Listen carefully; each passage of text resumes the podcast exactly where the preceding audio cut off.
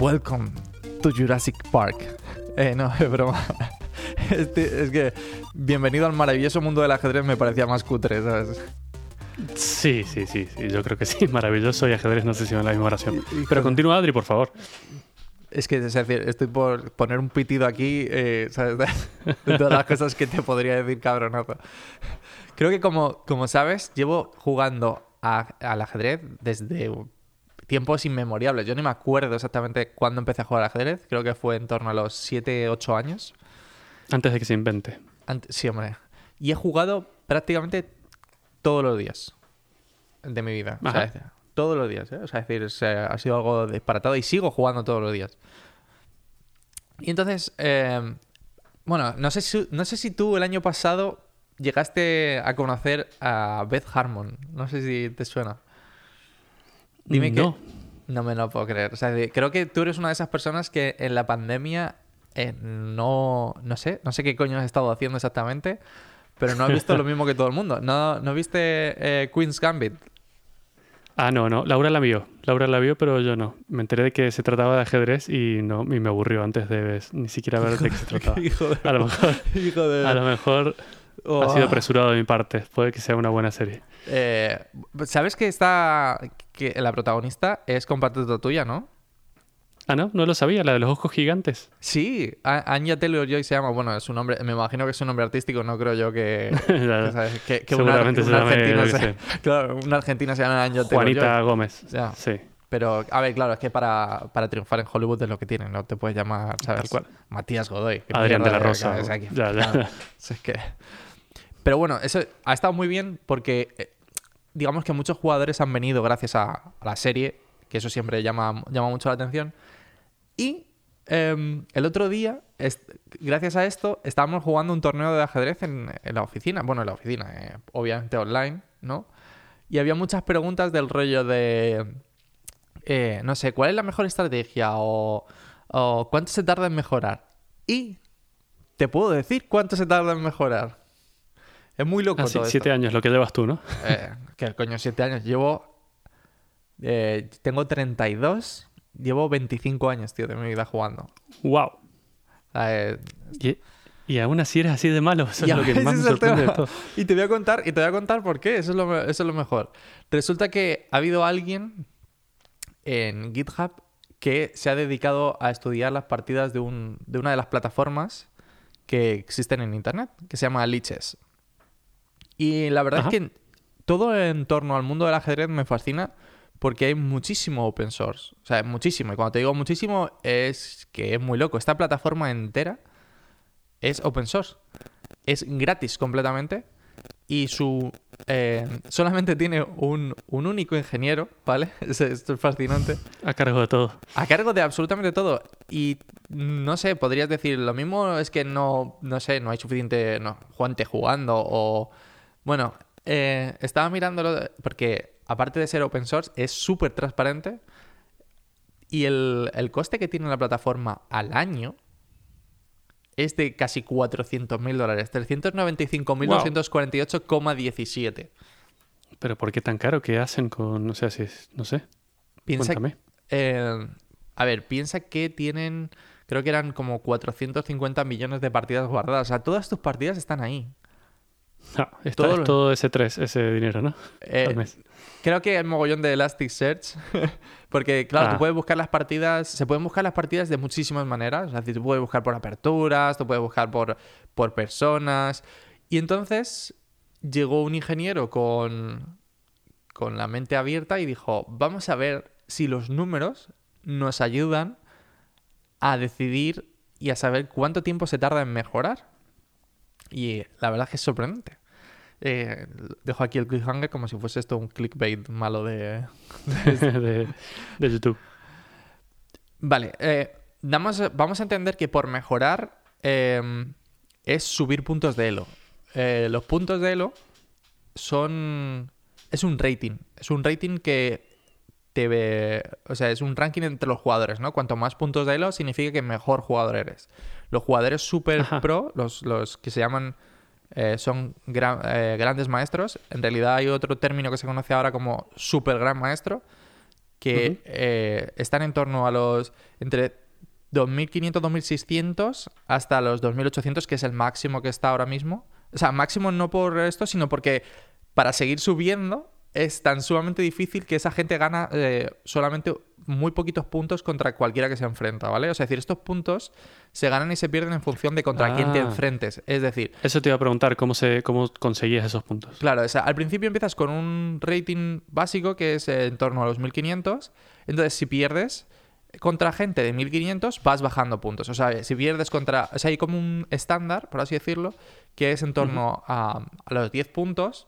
Y es si yo juego contra ti y tú tienes mi misma puntuación o mi mismo ranking, gano 10 puntos y gano, pierdo 10 puntos y pierdo. Y si hacemos tablas, no gano ni pierdo puntos.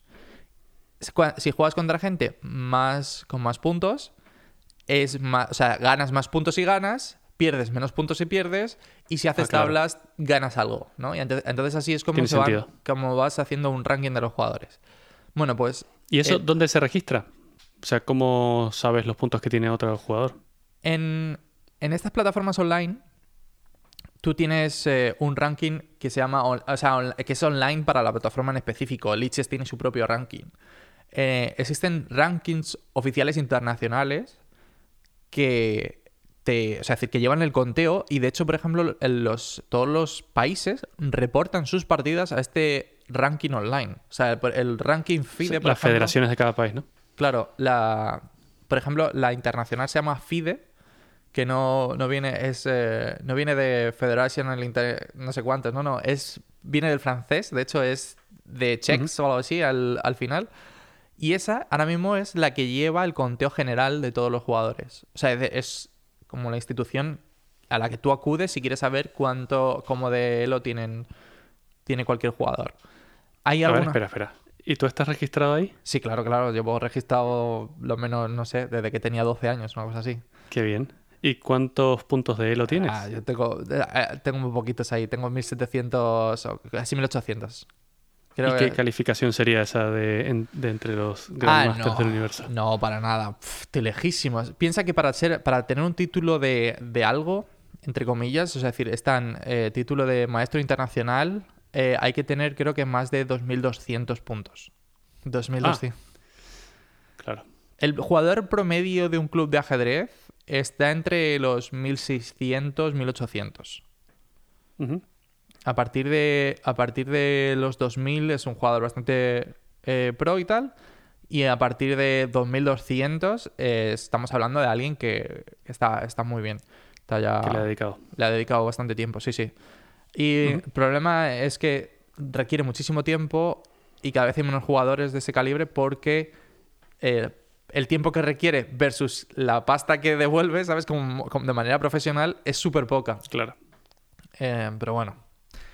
Entonces, eh, vuelvo, vuelvo un poquito hacia atrás. Este ingeniero ha optado por, por entender cuánto mejoras en función de los puntos de Elo, ¿vale?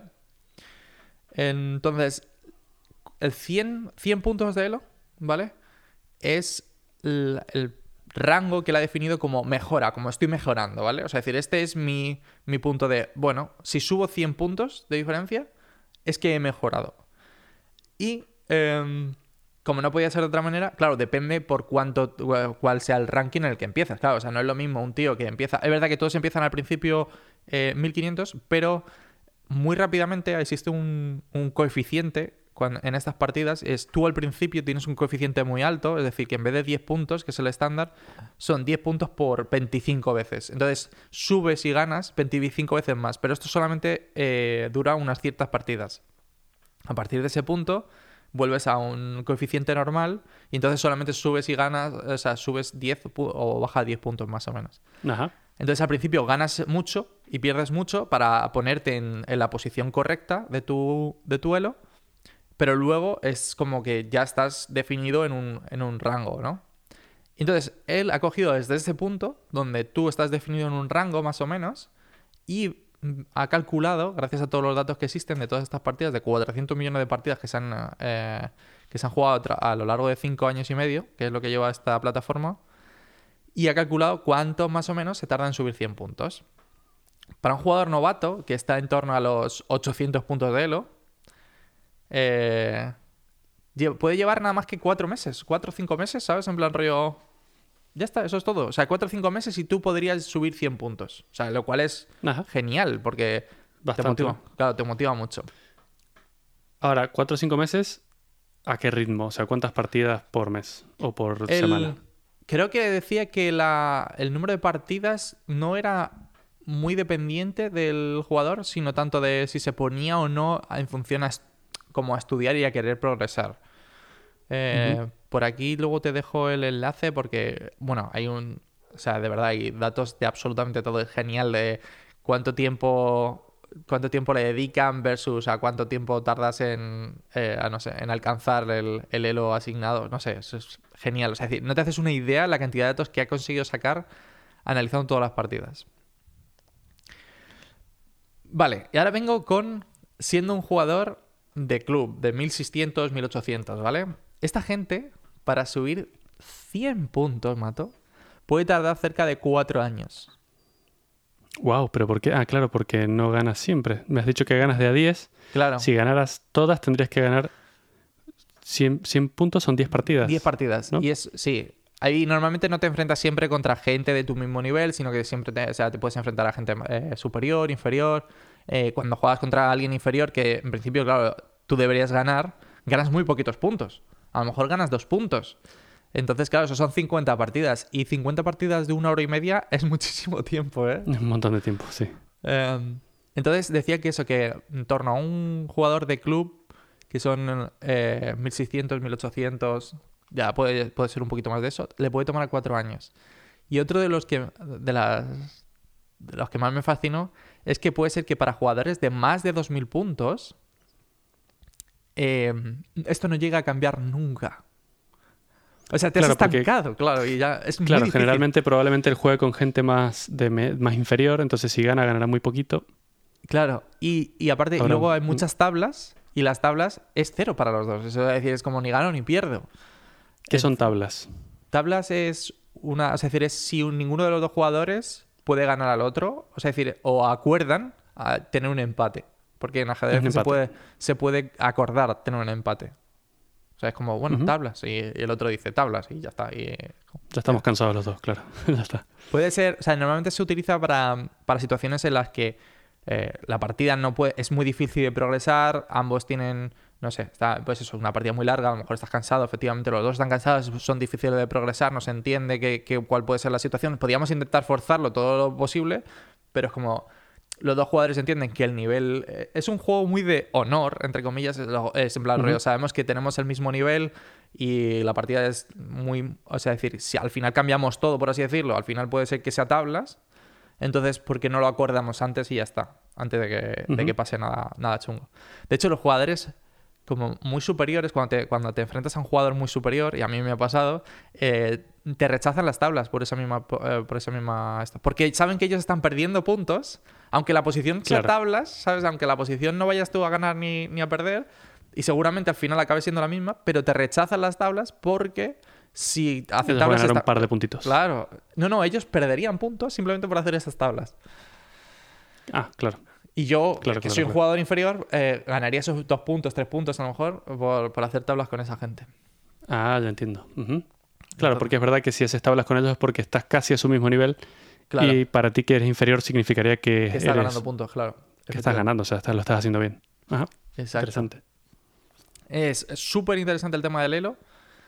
Y, y más interesante es que ahora llega el, el Mundial de Ajedrez.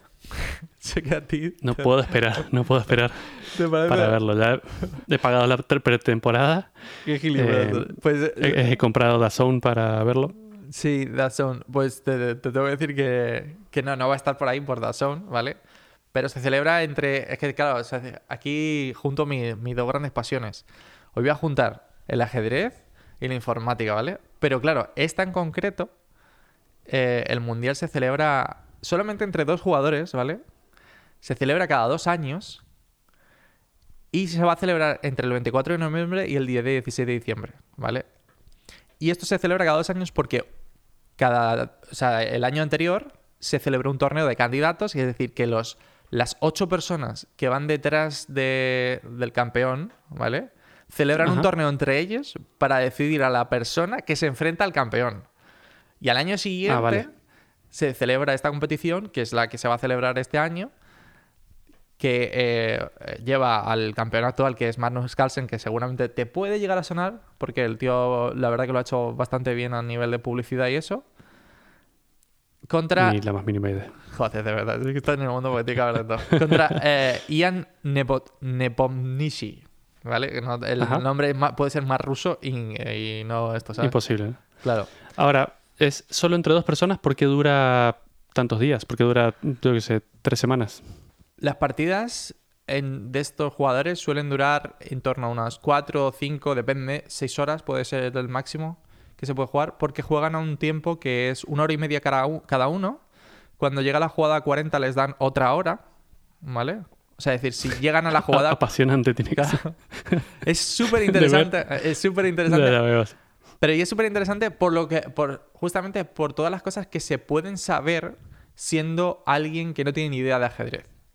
Porque a día de Ujú. hoy, gracias a todo lo que viene, ¿vale? Vienen eh, los motores de ajedrez.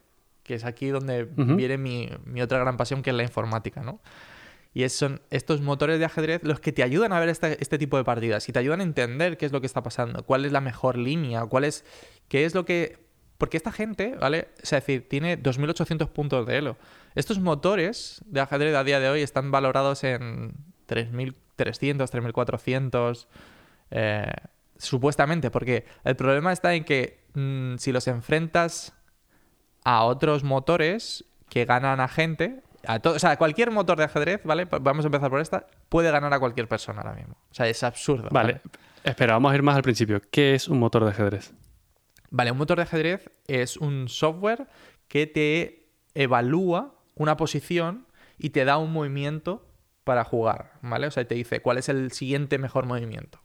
Y por eso O sea te que dice. claro. verifica la- dónde está cada una de las piezas del tablero y él calcula, eh, en base a un algoritmo súper del futuro, dónde tendrías que mover tú para ganar, ¿no? Paso Efectivamente. por paso. Ese, es el, ese sería el tema. Ajá. Eso se.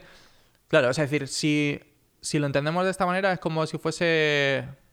¿Te acuerdas esto de resolver el laberinto cuando estudiabas la informática? Pues sería algo de ese estilo, ¿no? De.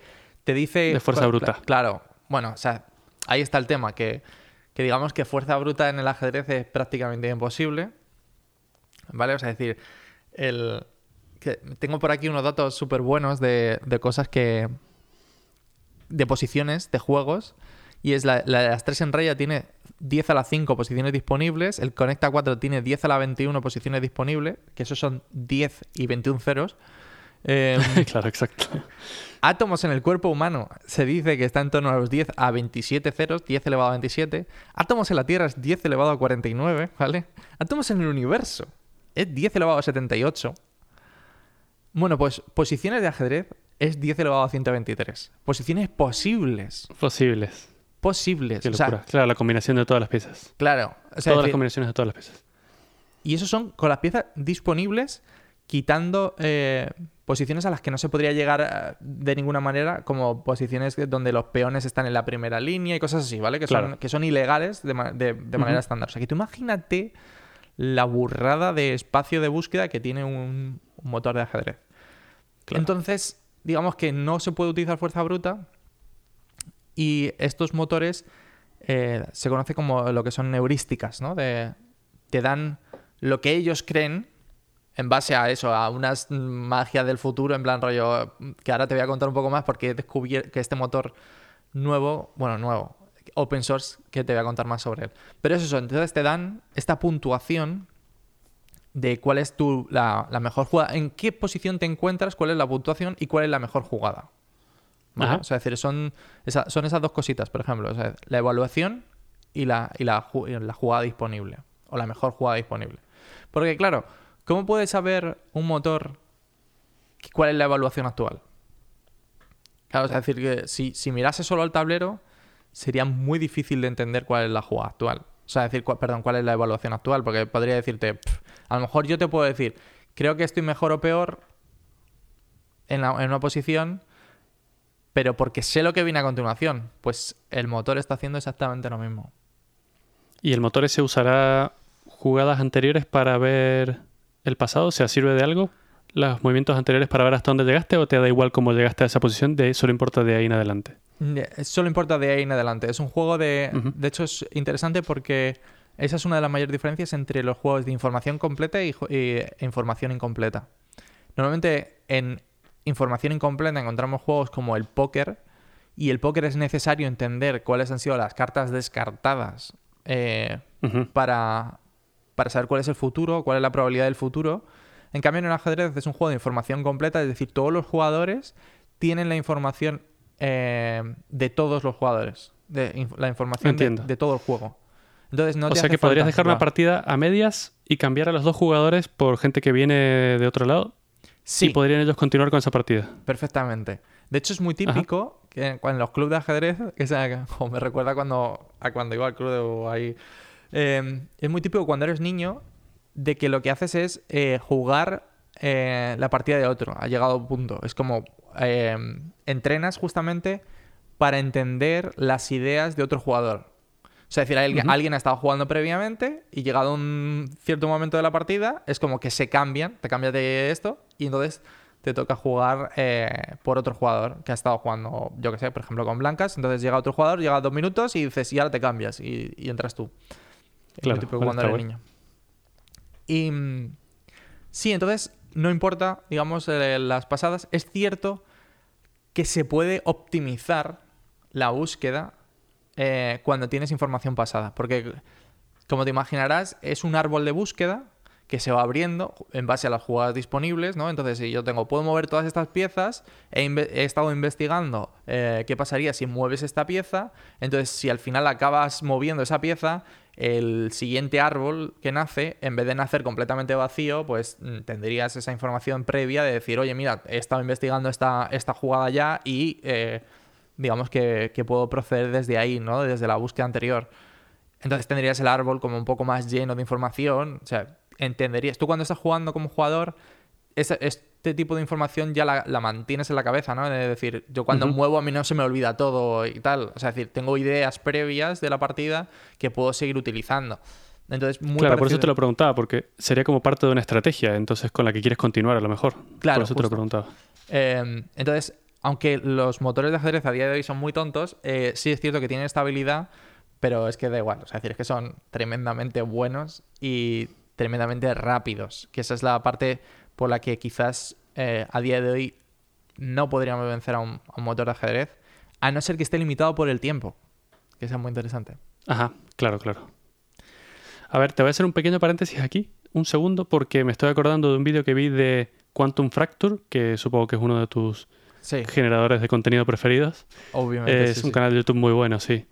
No sé si has visto el último sobre inventores españoles. Sí, sí lo he visto, sí. Has visto que menciona que el primer ajedrez automático es un invento español, ¿no? Es una máquina del demonio con un montón de mecánica que mueve piezas en un tablero. Es muy loco, sí. Em, a ver, eso es súper curioso porque antes los ordenadores estaban muy restringidos y el software era como muy caro. Entonces nacieron estas máquinas que te permiten jugar ajedrez contra un jugador, decir virtual, aunque en realidad ¿sabes? es como, bueno, es una máquina. Y... A ver, es curioso porque eran muy baratas en comparación. A lo mejor podría costarte, yo qué sé, una máquina de este estilo 50, 60 euros cuando yo era pequeño. Entonces, pese a que ser caras, porque eran caras, es decir, piensa que, no sé, valdría más que un juego de la PlayStation o cualquier cosa así, Claro. pero eh, era una máquina que, que conseguía, y tú no necesitabas un ordenador potente en absoluto. O sea, es decir, esa, esa máquina estaba preparada solamente para un hardware específico de cálculo y alegría.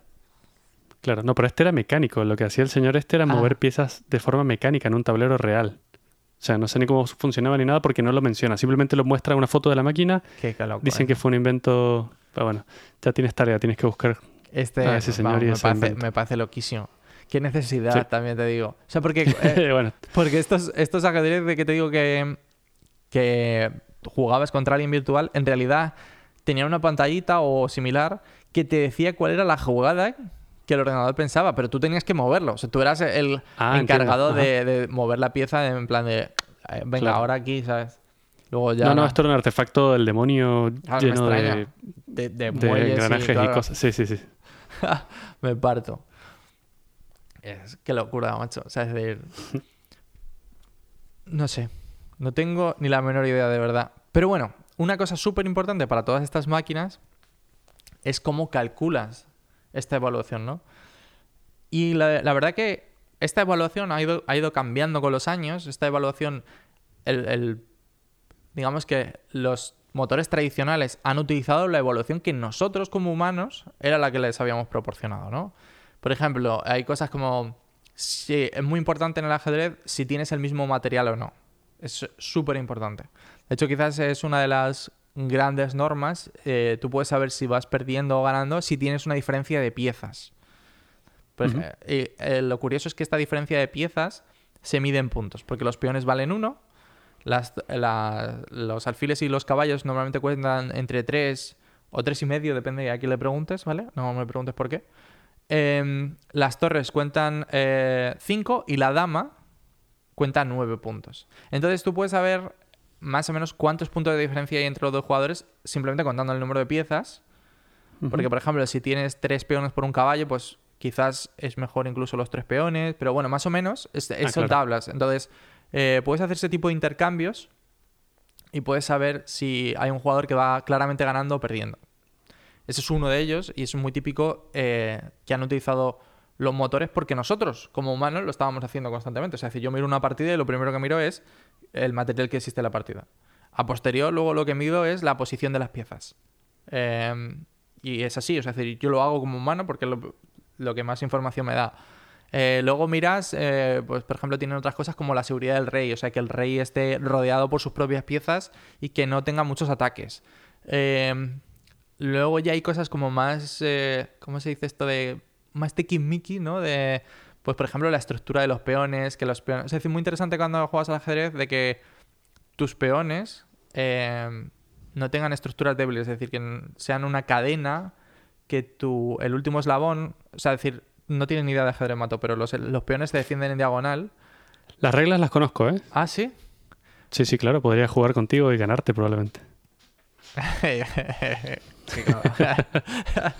Eh, vamos, es que, no, te- de verdad, es que- qué insultante este momento, de verdad. bueno, la estructura de los peones, eh, eh, vamos. Y luego, por ejemplo, que si, eso, si las piezas se defienden unas a otras, eso sí que lo sabes, ¿no? Es decir, que si, por ejemplo, eh, una está donde la posición donde comería la otra, eso significa que está defendida y, y también es una de las cosas por las que tienen en cuenta en estos motores de ajedrez, ¿no? Hay tantísimas que no se conocen. O sea, es decir, y que hay motores que todas estas normas las tienen ocultas, ¿vale? Pero vamos, son cosas que van. Que eso, que van eh, como customizando un poquito y ajustando para que cada vez sea más fuerte y entienda mejor la partida. Por ejemplo, es muy importante al principio eh, el material y luego a lo mejor en un final es más importante la posición o siempre es más importante, por ejemplo, la seguridad del rey incluso que el material. O sea, es decir, porque si tu rey está, eh, le están atacando por todos los lados, pero tú vas ganando por material, pues, eh, ¿sabes? Entonces van ajustando la partida y esos factores en función de eh, lo que vaya pasando a lo, largo, a lo largo del tiempo de la partida. Y lo que te devuelven es un número, que eso es muy interesante, que va desde eh, menos infinito a más infinito, siendo más infinito que están ganando blancas, siendo menos infinito que ganan negras, siendo cero que la partida es tablas, o que, o que va camino de ser tablas, si, ni- si los dos jugadores eh, jugasen las mejores jugadas, que eso es otra. Y eh, eso, entonces esta, esta evaluación, este número, normalmente va en torno a menos uno más uno. Si es más uno, normalmente la ventaja ya suele ser suficiente para que un jugador de un determinado nivel eh, online, por ejemplo, te pueda ganar fácilmente, entre comillas. O sea, normalmente con un más uno significa que tiene un peón de ventaja entero y la suficiente. Y con un, un peón de ventaja, o sea, yo podría, digamos, prácticamente ganar a cualquiera, dependiendo de la posición, obviamente, pero. Pero, o sea, con un peón de ventaja es suficiente, o sea, es suficiente como para que Es una buena ventaja. Es una ventaja.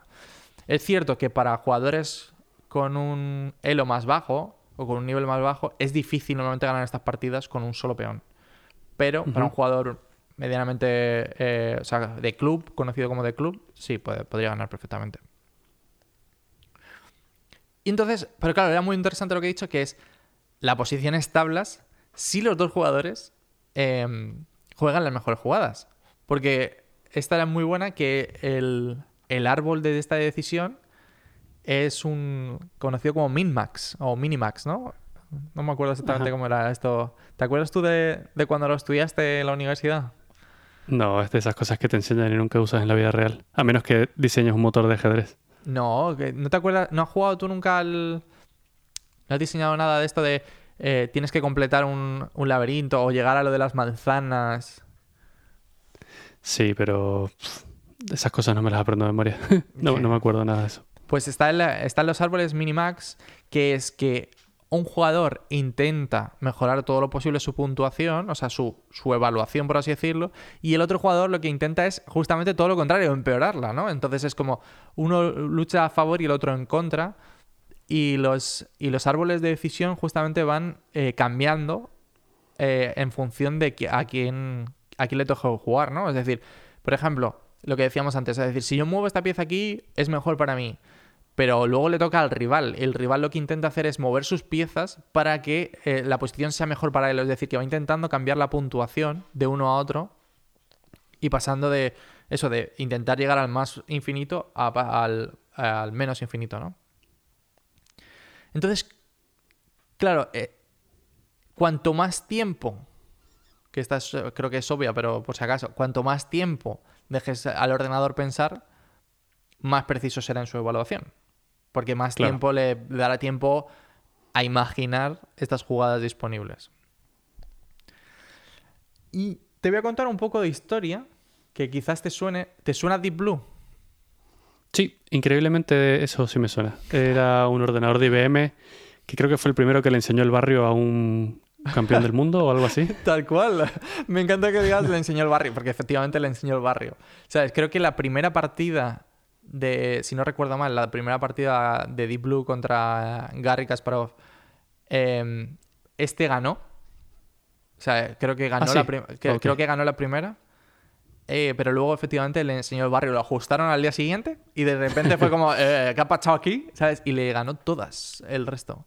El resto de partidas, si no recuerdo mal. Y ese fue el primer motor de ajedrez. O sea, de ahí en adelante ya nunca nadie le ganó un ordenador. De ahí en adelante, mm, a ver, le pueden ganar eh, pero es lo que te decía, es tremendamente importante el tiempo. Pero en, condiciones iguales, o sea, me refiero en plan una hora y media con los dos ordenadores y tal y cual, eh, no, no, es decir, es imposible, es imposible, es imposible. Desde ese momento, o sea, que no fue el, es, muy interesante porque no fue el primer motor de ajedrez, los motores de ajedrez llevan desde los 60, pero es el primer momento en el que un motor de ajedrez consiguió vencer a un campeón del mundo que estamos hablando que estaba eh, fue la primera persona en pasar de los 2.800 puntos de Elo. Porque claro, tú imagínate todo lo que tienes que ganar de seguido y no perder nunca cuando el resto de gente está muy por debajo. Tú Son inferiores, claro. a lo mejor piensa que tú tienes que estar haciendo tablas o ganando constantemente durante más de 100, 200 partidas. Es una barbaridad. Bueno, pero se dedica a eso. Ya, bueno, no. O sea, no perder ninguna partida es extremadamente difícil. Creo que Carlsen tiene el récord de, de partidas sin perder y son más de 100 y es... O sea, son más de 100, es decir, ya es, ya es una locura. Muchísimo, claro. ¿De corrido dices? Sí, es, un, eh, ah. es una 100 de seguido. Muchísimo. Muchísimo, sin perder ninguno. Y sobre todo para siendo humano, claro. que, que, esa es otra. Entonces, eh, eso, lo que pasaba antes un poco era que, eh, y por los que les conseguían vencer en el pasado, es porque los motores eran conocidos como demasiado materialistas. O sea, eran como que ellos medían la cantidad de piezas que tenían y decían, yo aquí estoy mejor, y de repente eh, los grandes maestros o super grandes maestros les conseguían todavía vencer porque eh, se pensaban que simplemente con el material iban a ganar y la posición era muy, muy importante. Pero todo esto ha cambiado mucho y tantísimo que ahora hay una competición de ordenadores, tío. eso me gusta más, ahora me gusta más. esto te empieza a molar, ¿no? Es de- la, más conocida se llama eh, Top, eh, Top Chess Engine Championship. Y no me preguntes por qué. Hay otra competición que se llama World Computer Chess Championship, pero esa es peor. Y muchísima más gente participa en esta porque el, el ordenador sobre el que corre es mejor. Entonces, claro, es como que da más pie a, a partidas interesantes, ¿no? Claro. Os voy a dejar la, la web porque es muy interesante. La, la estaba viendo ayer. Y tú puedes ver eh, lo que están pensando cada ordenador, ¿sabes? Entonces, em, es como muy loco del rollo de, no sé, de que ves lo que estaría como pensando cada persona. Te, por ejemplo, ahora, mismo están jugando. Están jugando eh, Li- Lila y Stockfish, ¿vale? Entonces ves que, bueno, pues la partida dice que es tablas, que, eh, no, que no va a mejorar ninguno de los dos, es decir, que prácticamente imposible. Pero Lila dice que eh, está 0,08 por encima. O sea, es ella está jugando con blancas y cree que está mejor que eh, el otro por 0,08. No me O preguntes sea que por tiene qué. confianza en que pueda ganar, ¿no? No, quiero, su confianza para ganar es un 5,7%. El 94,3% de las veces va a ser tablas. Ah, bueno. Eres- pero es súper interesante porque puedes ver a lo largo de, todo el, de toda la partida lo que ha ido ocurriendo y qué es lo que he ido pensando en cada momento de la partida. Entonces, súper interesante. Y, y- o sea que tú podrías desarrollar tu motor de ajedrez y ponerlo, a ponerlo- competir en estas. Exacto. Creo que tienen un mínimo de, de elo que tendrías que poder ganar, pero creo Para que poder sí. entrar, ¿no? Sí, sí, o sea, es decir, de hecho hay, hay nombres súper súper curiosos. A ver, tengo por aquí... Bueno, hay muchísimos típicos. Ah, ¿dónde está este? Aquí está. A ver, en live. Mira, está jugando Scorpion eh, con doble N contra eh, Stockfish 13. eh, tú dirás Scorpion NN, o sea, que, pues, pues ahí está, ¿sabes? Que, que de hecho supuestamente le va ganando a, a Stockfish. Bueno, entonces, eh, claro, tú puedes hacer cualquier... By the way, otra página que es totalmente libre, totalmente gratis, se puede visitar sin esto y eh, solamente en, o sea, están solo admitiendo donaciones. O sea, el mundo del ajedrez Claro, viven súper de- de orgulloso de, donaciones. Muy open source, muy bien. muy open source. Lo siguiente que es open source y que es genial es quizás el mejor motor que existe a día de hoy que se llama Stockfish, que es pescado seco, no, no me preguntes por qué. O sea. Y es el. Es de lejos el, el mejor motor. Es de código abierto. Está escrito en C con licencia GPL.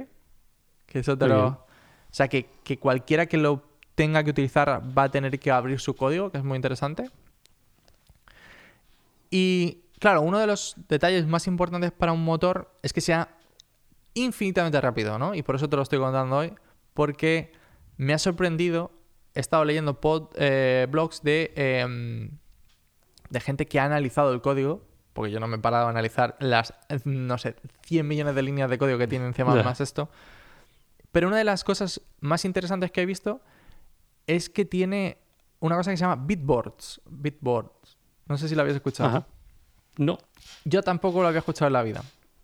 Y es súper interesante para eh, simular movimientos de este estilo. O movimientos en general eh, sobre una rejilla. Ya puede ser de Ajá. cualquier... De hecho, se, por lo visto se utiliza para cualquier tipo de juego de mesa. Pero este en concreto es como muy interesante. Porque eh, asignas a todas las casillas un bit. Y luego, en función de lo que quieras entender, enciendes o apagas los bits. Por ejemplo, yo puedo tener un tablero, que son los tableros son de 8x8, y puedo decir, por ejemplo, el bitboard de piezas en el tablero. Y pongo los unos, donde hay piezas. El bitboard de movimientos de esta pieza en concreto, que está en, no sé, la casilla XY.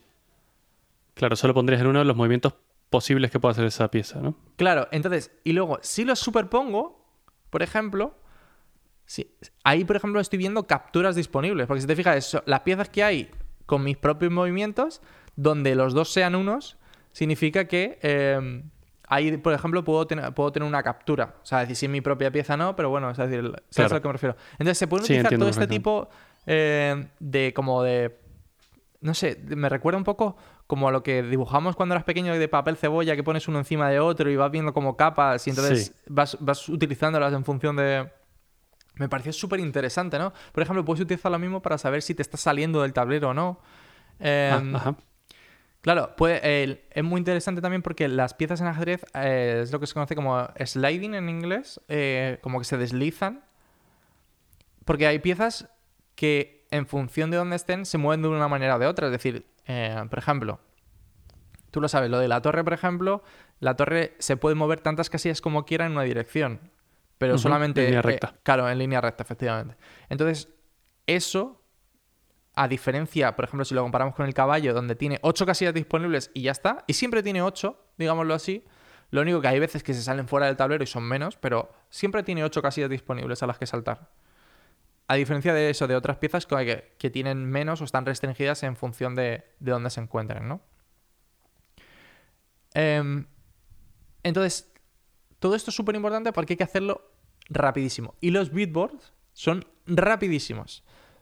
¿Cuántas posiciones?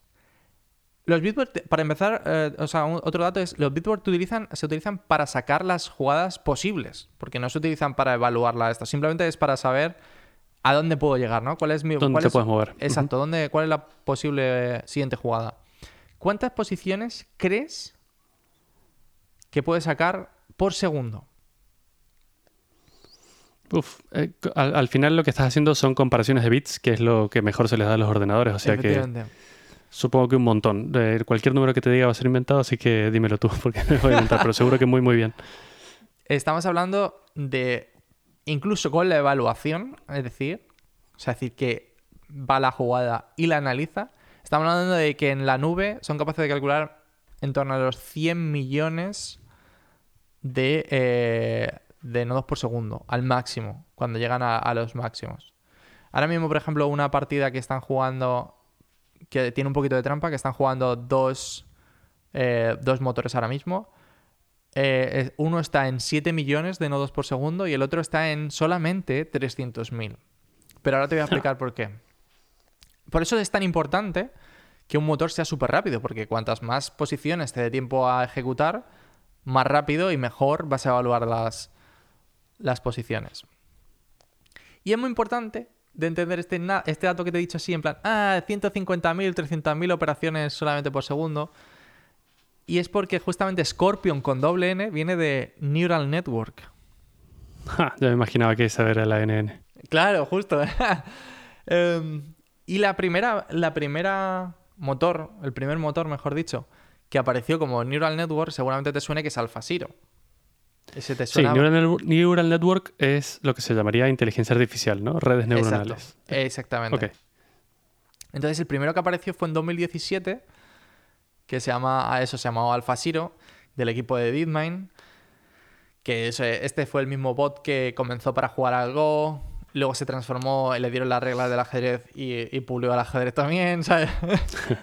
claro, o sea, Sí, decir, sí lo conocí porque se hizo muy famoso. Fue el primero en ganar al Go, ¿no? Que incluso tenía, como has mencionado antes, muchas más sí. posibilidades de posiciones que el ajedrez. De hecho, el Go tiene, mm, si el ajedrez tiene 10 elevado a 123, el Go tiene 10 elevado a 360. Claro, O sea, una locura. estamos hablando de... Tres veces más. No, no, no, o sea, no. tres. No, no, no, estamos hablando de... tres veces de- más ceros. Exacto, tres veces más cero. O sea, que, que- o sea es una... sí, súper difícil de imaginar esto. Em, o sea, piensa de 1 a 10, 300, o sea, 200 veces más. O sea, es que es... Madre mía. Bueno, em, eso fue el primero que utilizó inteligencia artificial para este estilo. Jugó contra Stockfish en aquel momento 100 partidas. Eh, normalmente, hasta ese momento, eh, los motores de, ajedrez estaban muy estancados en ese, en ese aspecto, porque al final eran como pequeñas cositas que ibas cambiando en plan rollo. Oh, pues ahora en vez de evaluar esto de esta manera, evalúa esto de esta manera otra y no sé cuántos, y al final, ¿sabes? Estás ahí un poquito mejor y ya está, ¿no? Era la única manera que estaban teniendo. Y llegó, y llegó Alpha Zero y de repente dijo. eh, ¿Te acuerdas de Stockfish? Tu mejor motor. Pues mm, lo he pulido y le he ganado 24, 28 perdón, eh, de las 100 partidas. 28 de las 100. O sea, es una barbaridad cuando de normal, de 100 partidas seguramente eh, 99 en aquel momento serían tablas Estarían uno contra el otro. Claro. igualadas, claro. Claro.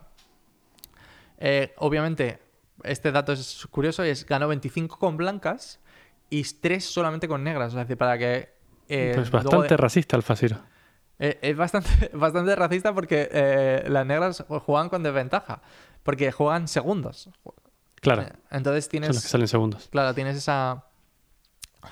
Pero como toda nueva noticia, eh, siempre hubo conspiraciones. yo, esta, yo esta no me la sabía todas, pero resulta que, mm, que Alpha Zero est- estaba corriendo en un clúster de Google y eh, Stockfish estaba corriendo en un ordenador normal. Entonces, claro, digamos que, joder, Ah. claro, la velocidad no, no, no es, no es lo mismo, ¿no? No está... eh, Claro, no tendría que estar en igualdad de condiciones. Claro, un poquito de esto. O sea, eh, DeepMind nunca liberó el código de este eh, de esta red neuronal. O sea, no se sabe todavía. O sea, hay un paper que explica cómo se hace, cómo se entrena, pero DeepMind nunca liberó, por ejemplo, pues eso, los pesos de la red neuronal, ni cómo era la red neuronal exactamente. Entonces, eh, bueno. Y eh, claro, con estas nunca se pudo replicar exactamente esto. Nunca se pudo replicar este experimento otra vez, porque si. O sea, lo que sucede muchas veces con el TCC este es que replican eh, y utilizan versiones antiguas para saber si han mejorado, por ejemplo, pues jugar una versión contra la anterior y cosas así. No, se puede hacer esto porque eh, no se ha podido replicar el código de DeepMind, ¿no? Nunca, nunca han liberado esto. O sea que esto ha pasado un poco la historia, ¿no? Ha quedado un poco en el olvido del Fasiro. Alpha Zero quedó un poco en el olvido porque de seguido la gente dijo, hostia, pero es muy buena idea. ¿Sabes? Me ha gustado mucho esto. ¿Por qué no entendemos lo que han hecho? Que para eso está el paper. Y eh, lo hacemos open source, again. ¿Sabes? Open source for the Bien. win. Es decir, me encanta. Claro. Y así es como nació Lila, Lila Chess Zero. y Lila es eh, quizás fue la red neuronal que más éxito ha tenido. De hecho, en la página web que, que dejaré ahí las notas eh, está escrita como LC0, eh, cero, eh, C- cero con Z. Sigue los principios de, de y aquí viene una parte curiosa que me ha parecido muy fascinante y es en vez de seguir las normas como las que teníamos los humanos, que quizás eso era lo que estaba mal, tienen una inteligencia artificial a lo que la entrenan es a evaluar posiciones. Es decir, hey, en base a esto, ¿sabes? Mira, mira la posición del tablero. ¿Cómo crees que está esto? ¿Sabes? Y eh, eh, pues eso, al principio devolvía un número random, en plan, ah, esto yo creo que va ganando blancas, esto yo creo que va ganando negras. Tienen otra parte, tienen como tres piezas en general, y es, tienen esa, que es el motor de evaluación. El, digamos que los antiguos eso, hacían esas cuentas de en plan rollo, aquí el, rey está siendo atacado, no sé cuántos, esto es más no sé cuántos, un menos no sé cuántos, tal. Y aquí es como, ¿tú qué es lo que crees? Y luego yo te corrijo, ¿no? Te corregiré, pero vamos. La segunda eh, tienen un, un árbol, una- un árbol de búsqueda de Monte Carlo. Yo no tenía ni puta idea esto ayer que era. estaba, estaba alucinando.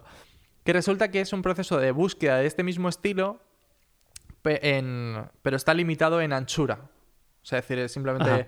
Y va cambiando. No se va claro, todo el ancho. Ajá. no se va todo el ancho, sino que es como que eh, eh, utiliza, utiliza de todo un poco, pero utiliza estrategias de selección de nodos. eh, en plan rollo, pues así consigue seleccionar en plan el, el nodo que mejor le viene para esto. O, o de manera aleatoria también para conseguir generar... ¿Cómo se dice? Eh, Conseguir generar situaciones que de otra manera no podría investigar porque diría, "Pf, esta posición eh, no, es, no es buena No llego. no llego, no, la voy a, no la voy a visitar nunca porque sé que no es tan buena como el resto, pero resulta que es muy interesante porque le este mecanismo le otorga creatividad a la, a la red neuronal. Porque dice, bueno, esta posición que parece una mierda, de repente la estudio un poco y, vaya, sorprendentemente puede ser que, que sea mejor, ¿no? Y la tercera lo que hace es, con todo esto en, en el lugar, ¿no? Digamos, tienes el motor de evaluación, tienes este que te ayuda a tomar la decisión de qué jugada, se pone a jugar contra él mismo Ajá. y lo que hace es, al final de cada partida, dice, a ver, ¿cuál era la evaluación que tú estabas dando en este momento en el tiempo? Pues la corregimos. O sea, porque si te fijas, es, aquí estabas diciendo que estabas, no sé, imagínate, estabas perdiendo y al final has ganado. Entonces la voy a corregir, ¿sabes? Es como la siguiente vez que tengas esta posición eh, y así es como se acaba entrenando a la Se da feedback a sí mismo. Se da feedback a sí mismo. Es como revisa sus partidas, las analiza él mismo, como hacen los humanos, lo que es curioso. Claro, así aprendemos nosotros. Claro. Claro, es decir, analiza sus propias partidas y dice, hey, vaya, esto, esto tiene pinta de que, de que lo puedo mejorar. Y entonces eh, va, va ajustando un poquito la, la evaluación. Esto, claro, correr una u- Bitboards o correr eh, evaluaciones de una red neuronal, pues claro, hay una diferencia de... Ahí es donde estaba la diferencia de procesamiento que estábamos hablando entre los dos números. En una, en una nube exactamente igual que la otra, Stockfish versus, por ejemplo, Lila, han estado cerca de eh, eso, 100 millones de nodos por segundo versus 2 o 3 millones nada más. Y aún así, Ajá. Lila es eh, ahora mismo el candidato, o sea, es el, el siguiente mejor motor que existe, ¿vale? Y quizás uno de los, de los puntos por los que es el segundo a día de hoy es por la velocidad, ¿eh? Porque si no, hmm, o sea, piensa que es el segundo cuando hay motores muy parecidos a Stockfish, corriendo bitboards y tal, y que, le- que por velocidad le están sacando muchísimas más jugadas, están entendiendo muchísimo más el árbol de, de ajedrez, y aún así con todo eh, consigue ganar a estos motores, ¿no? Pero bueno, lo que es curioso es que esto nació como un proyecto open source. El primer año, el pobrecito perdió bastantes partidas. Bueno, estaba aprendiendo. Estaba aprendiendo justo. Al año siguiente, el Stockfish no había cambiado, ¿vale? Stockfish seguía siendo un motor tradicional. Y al año siguiente le ganó Lila. Lila ganó el, el campeonato este. Y de repente fue el momento de decir, va- eh, todos los motores de ajedrez dijeron, hostias, que lo de las redes neuronales va a ser verdad, ¿sabes? Nos pasan por la derecha. Claro, no nos lo habíamos creído porque el experimento era como muy raro. eh, o sea, es decir, había cosas así un poco raras, no sabíamos exactamente si eh, no habían jugado la misma máquina, no, no sé cuántas, tal. Vale, o sea, en aquel momento, en 2017, podíamos tener una- algunas dudas, pero en 2019, eh, claro, Lila gana a Stockfish en una competición oficial donde tú puedes ver exactamente en qué máquina están corriendo, puedes ver la memoria que tienen, cuánto están gastando, es que puedes ver incluso, no sé, el tiempo que está... O sea, es genial esta página porque puedes ver todo, ¿no? Y de repente, claro, dicen, hostia, nos han ganado. Eh, algo hay que hacer aquí, ¿vale? Y entonces nace Stockfish NNUE, que es, eh, viene de Neural Network Update Extensible, extensible est- o algo así. O sea, es Ajá. neuros- neuro- eh, redes neuronales extendibles, actualizables extendibles. Y aparte eh, de que todo Stockfish utiliza lo mismo que tenía antes, es para posiciones en las que, que- en las que son peores estos motores tradicionales, que es en las posiciones en las que dice, "Mm, aquí no parece que haya nada, nada en concreto. Lo que hacen es utilizan unas redes neuronales en ese, en ese caso en concreto y entonces le, le apoya muchísimo el juego. Tanto es así que al año siguiente de implementar esto, Stockfish vuelve a ser uno de los primeros, vuelve a ganar y lleva ganando desde, pues eso, 2020. Eh, esta- es imbatible, han coincidido muchísimas veces y ahora mismo Stockfish es el, el mejor motor con diferencia.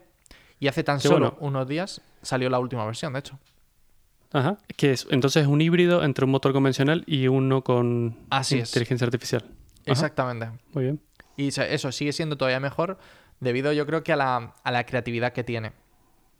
Y lo mejor de todo esto es que siendo los dos open source, el otro día, hace muy poquito, me encanta porque el Lila, el- la gente que trabaja, publicó un tweet que decía, estamos en Stockfish.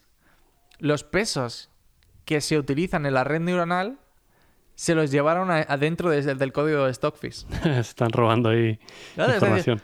es como, eh, ahora, el, el tema está en que ya sé exactamente, ¿sabes? En, en el... Es decir, la- la- en, la- en las mismas posiciones vamos a pensar igual. Entonces es como muy interesante. Está bien, fíjate que lo que hace es progreso. O sea, al estar los dos de código abierto, uno puede ver lo que hace el otro y lo único que puede salir de ahí es progreso, es, es Efectivamente. crecimiento. Y siguen mejorando año tras año. Di- De hecho, eh, acaban de sacar eh, la, la versión eso 14.1, y dice que seguramente, eh, a ver, es muy poquito, pero sea como 17 puntos de Elo. 17 puntos de Elo mejor, o sea que no está mal, no está, no está nada mal. Qué bien. Y yo nada más que para despedirme tenía una, una frase de esta legendaria. No broma, ¿eh? O sea, es decir, esta la, la dijo...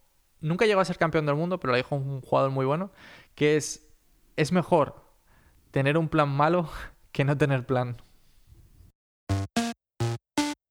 Si te ha gustado este episodio, puedes encontrarnos en Twitter como arroba. También tenemos un canal de Telegram en el que discutimos temas interesantes y compartimos algunas noticias. Dejamos los links a ambas cosas en las notas del episodio. Hasta la próxima.